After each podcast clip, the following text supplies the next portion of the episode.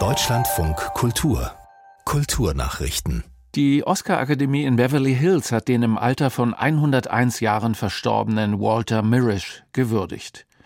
Der US-Filmproduzent und mehrfache Oscar-Preisträger sei ein wahrer Visionär gewesen.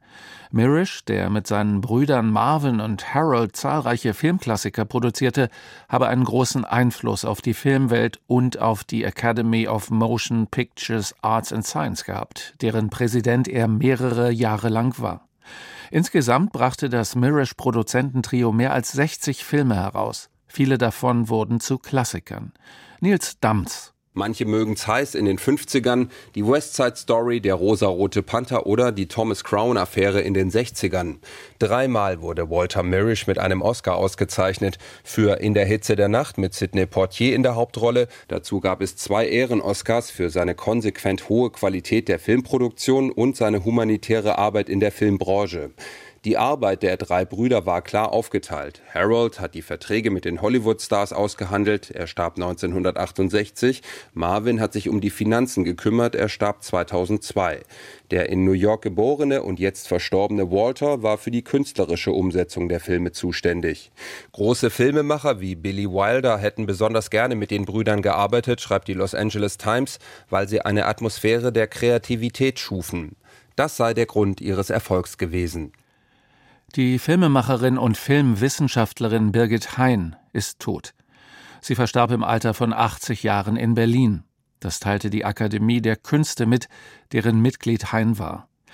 Demnach war sie über Jahrzehnte auf unterschiedlichsten Feldern erfolgreich und einflussreich tätig. Als experimentierfreudige Künstlerin schuf sie Ende der 1960er Jahre zusammen mit ihrem Ehemann Wilhelm Hein die ersten Materialfilme wie Rohfilm oder strukturelle Studien.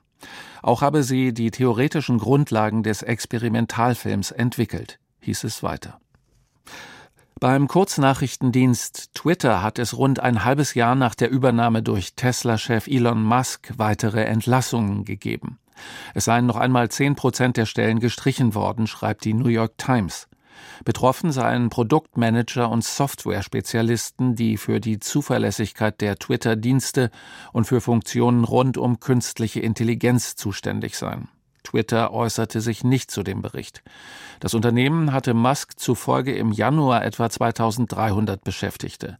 Vor der 44 Milliarden Dollar schweren Übernahme waren es mehr als 7000. Kremlchef Putin hat dem US-Schauspieler Steven Seagal den russischen Orden der Freundschaft verliehen. Seagal, der unter anderem russischer Staatsbürger ist, erhält die Auszeichnung für seinen großen Beitrag zur Entwicklung der internationalen kulturellen und humanitären Zusammenarbeit. So heißt es in einem Erlass Putins. Der 70 Jahre alte Darsteller in zahlreichen Actionfilmen wie Hard to Kill ist Sonderbeauftragter des Außenministeriums der Russischen Föderation für die humanitären Beziehungen zu den USA und zu Japan. Segal gilt als Unterstützer des russischen Kriegs gegen die Ukraine und als Freund Putins.